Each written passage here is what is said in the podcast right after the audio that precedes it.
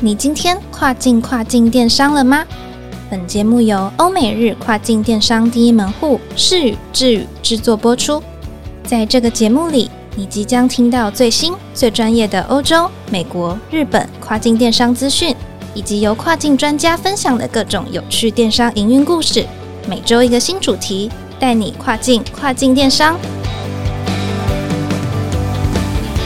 Hello，各位听众朋友，大家好，我是 Doris，欢迎收听跨境跨境电商。这一集的节目主题呢，我们行销企划部呢打算跟大家聊聊的是亚马逊的品牌加速器功能哦。今天会让大家知道要这个是什么，然后要怎么使用。基本上呢，Amazon 为了不断优化对于卖家的服务与保障，那之前在二十八集有介绍过 Amazon 的 vi Program 计划。那这一次呢，要跟大家分享的是另外一项对卖家来说的福音，也就是刚才所提到的品牌加速计划。这个计划呢，对于卖家的品牌保护还有促销功能都会有所提升哦，因此呢，对于这个计划感兴趣的朋友们，千万不要错过了。今天呢，让我们欢迎 Wiser 欧美电商部的 Nina 来为我们分享什么是 Amazon 的品牌加速器计划，以及要如何才可以参加呢？最重要的是，参加了之后，对于品牌的实际帮助到底有哪一些？这应该是最多人关心的。那到底要如何申请、如何参加，并且评估接下来的效益？让我们欢迎妮娜。Hello，各位听众朋友，大家好，我是妮娜。今天这集节目很高兴可以跟大家分享亚马逊官方计划，也就是亚马逊品牌加速器。那什么是亚马逊品牌加速器呢？那卖家又要怎么去利用这个计划会比较好呢？首先，在讲亚马逊品牌加速器之前，我们要先知道什么是亚马逊品牌注册。通常，一个品牌如果有了法律保护之后，就会成为商标。商标就可以维护我们自家产品的专利嘛。如果往后有一些仿冒品出现的话，在法律层面来说，我们也比较站得住脚。欧美国家对于智慧财产权的重视已经是行之有年了，所以像是亚马逊这么大的购物平台，一定也会有相对应的品牌保护机制来保护我们卖家的权利。所以以美国站为例的话，如果今天我们已经有了美国商标，或者是已经递交文件到美国商标局，正在准备申请的卖家，就可以来注册亚马逊的品牌注册，也就是 Brand Registry。当我们今天拿到亚马逊的品牌注册之后，就可以享有他们对于品牌的保护，还有一些相关的功能。最有名的就是 A Plus Content 嘛。A Plus Content 就是我们可以在刊登产品的下方放上更多的产品细节图，或者是一些情境图，让我们的刊登呈现更完整。那还有品牌馆的功能可以去做使用。品牌馆呢，可以想象是一个大型的展示中心，可以放置我们品牌的所有系列商品，让买家可以来选购我们相关的所有产品之外呢，也可以更了解我们品牌的风格喽。所以，什么是亚马逊品牌加速器啊？有些厂商会一边贩售产品，一边准备美国商标，但自行申办商标的时候，通常会耗费很多时间，至少半年到一年的时间不等。所以啊，亚马逊品牌加速器会比较像是一个服务媒和平台，我们可以在品牌加速器上找到可以协助我们的代办美国律师事务所。当然啊，他们也有提供多国的语言服务，所以我们可以不用担心说。如果我今天英文不好啊，那有一些可能很艰深的法律相关名词，我不知道怎么说的话，该怎么办才好呢？其实啊，说中文也是没有问题的哦。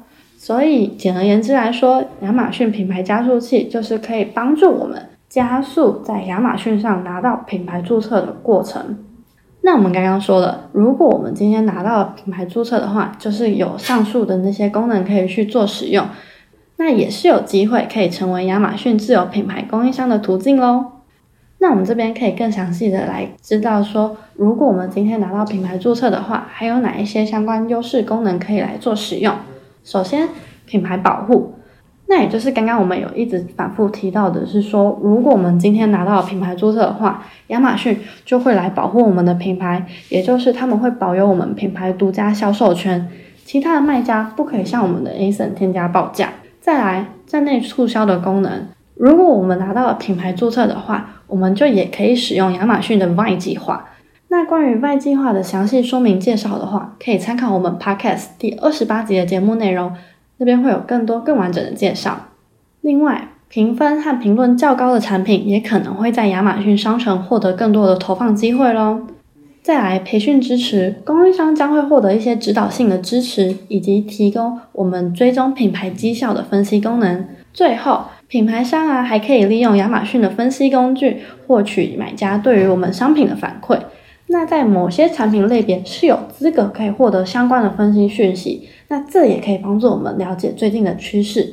所以啊，拿到品牌注册的话，不只可以建置 A Plus Content 品牌馆，还有以上这些功能。这边还有一个小小提醒，就是关于品牌加速器以及品牌注册的功能优势，随时都有可能会变更，所以还是麻烦各位卖家要随时帮我们注意官方的讯息会比较好哦。再来，我们这边也可以了解一下品牌加速器的这个申请流程要怎么进行呢？首先，第一步，我们可以先联系。美国商标代办律师事务所这边，在联系完之后，我们就会收到确认信嘛。那在收到确认信之后，我们就可以依照确认信的内容来准备商标所需的资料，还有付款。那在完成了提供资料还有付款之后呢，代办就会开始进行调查研究。调研完之后，就会回传这个调研结果给我们。如果我们对于调研结果没有问题的话，我们就可以确认要继续申请。如果我们今天对于代办的调研结果有疑虑，希望终止申请并且退款的话，代办事务所可能就会扣除掉他们的调研手续费，再汇回剩下的款项。但实际的情形还是会依据每间代办的收费标准而有所不同哦。再来，我们会需要提交 logo 的使用证据。那怎么样去提交 logo 的使用证据呢？其实很简单。只要提交产品上有 logo 的样子，还有外包装有 logo 的实拍照片，这样子就好了。其实我们会建议，最好提交的照片是使用手机拍摄的。请各位卖家这边帮我荧光笔做笔记，重点画起来。因为啊，代办有特别跟我们交代说，不可以提供商业用途的照片，或者是任何电脑的合成照片。所以，我们智宇团队其实是最推荐使用手机拍摄的照片。因为啊，要越真实、越生活化越好，所以使用证据其实就是用手机拍摄的产品有 logo 的照片，以及外包装上有秀出 logo 的照片，其实这样就好了。那另外还有一个关于提交 logo 图档的建议，如果我们在未来使用商标的时候，可能会有要用到不同颜色的时候嘛，所以提交 logo 图档的时候，其实建议可以使用的是黑白商标。但是如果确定我们未来只会用有一种形式跟颜色出现的话，我们就是可以提供最终确定的版本就好了。好的，那最后我们终于来到最后一步了，也就是确认申请、确认提交商标申请表。那在美国那边有确认收到代办提交的商标申请表之后啊，商标局会给代办一组数字暗号，也就是 serial number 申请序号。那代办这边也会跟亚马逊回报申请序号，确认已经有向美国商标局提交申请了。那在申请提出十四个工作天之后，代办会在来信通知我们说可以进行品牌注册，我们后续就在依照代办的教学来进行品牌注册，这样就可以了。那我们这边也在稍微提醒一下各位卖家，代办律师事务所啊会依据我们商标以及产品的状况提出相对应的收费。通常一个产品类别会是一个费用，所以收费标准啊，其实也会依据每间服务商的不同而有所差异。那目前为止，我们的合作经验其实都不错。如果啊，我们有提出任何疑虑的话，其实通常我们隔天就会收到代办律师事务所的回信了。甚至说，如果信件沟通上有困难的话，其实也可以预约时间来进行线上会议。那以上情况都是依据我们之前合作服务商的经验跟大家分享，但是实际情况其实还是要依据每间服务商而定哦。好啦，以上就是我今天的分享。如果喜欢我们的节目，别忘了准时收听跨境跨境电商，以及记得给我们五星好评哦。好的，以上呢就是妮娜对于 Amazon 品牌加速器的分享啦。如果你喜欢我们的节目，千万别忘记了每周二早上八点钟准时收听跨境跨境电商，让我们带你跨境跨境电商。我是 Doris，我们下次再见喽。